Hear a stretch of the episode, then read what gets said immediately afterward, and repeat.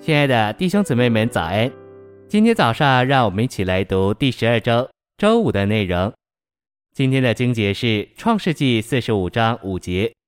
现在不要因为你们把我卖到这里，自忧自恨。这是神差我在你们以先来，为要保全生命。五十章二十节。从前你们的意思是要害我，但神的意思原是好的。罗马书八章二十八节。还有，我们晓得万有都互相效力，叫爱神的人得益处，就是按他旨意被召的人。晨星喂养，乐灵的管制是关于那灵之教训的结构的顶石顶点。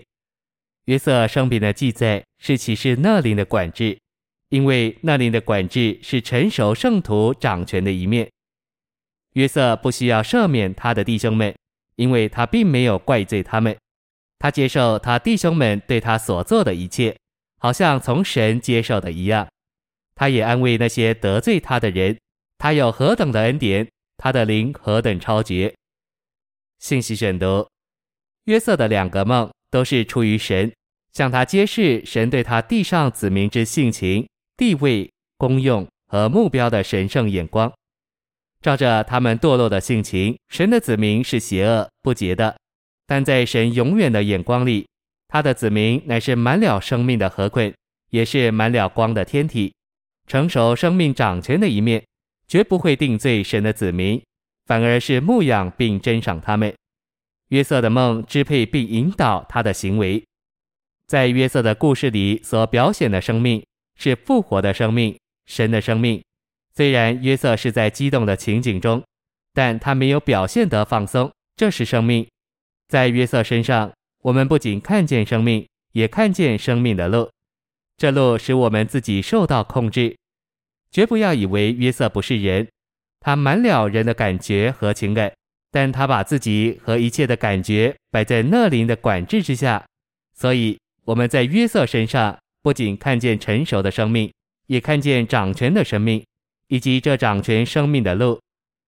我们众人，尤其是青年人。需要这样的生命和这样的路，就是成熟的人掌权的一面。这生命不容易激动，也不显示荣耀。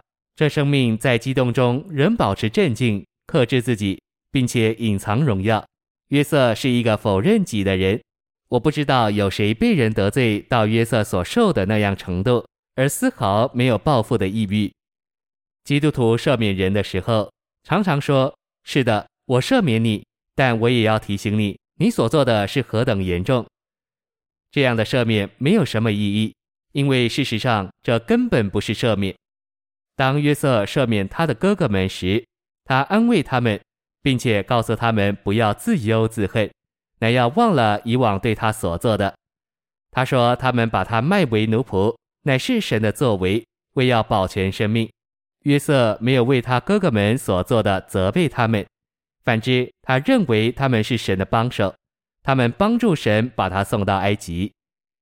约瑟生平的记载是何等的甜美，因为约瑟完全在神的引导之下，他就不需要为他所做的任何事懊悔。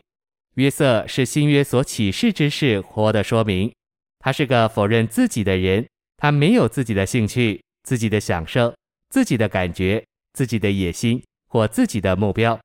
每件事都是为着神，为着神的子民。约瑟的否认己，并他在神主宰的手下受约束，乃是国度生活实行之要。为着约瑟否认己的生活，我们感谢神。借着这样的生活，神的目的得以达成，国度得以带进、实现并实行。接着这个达成，以色列人就有份于国度的享受。谢谢您的收听。愿主与你同在，我们明天见。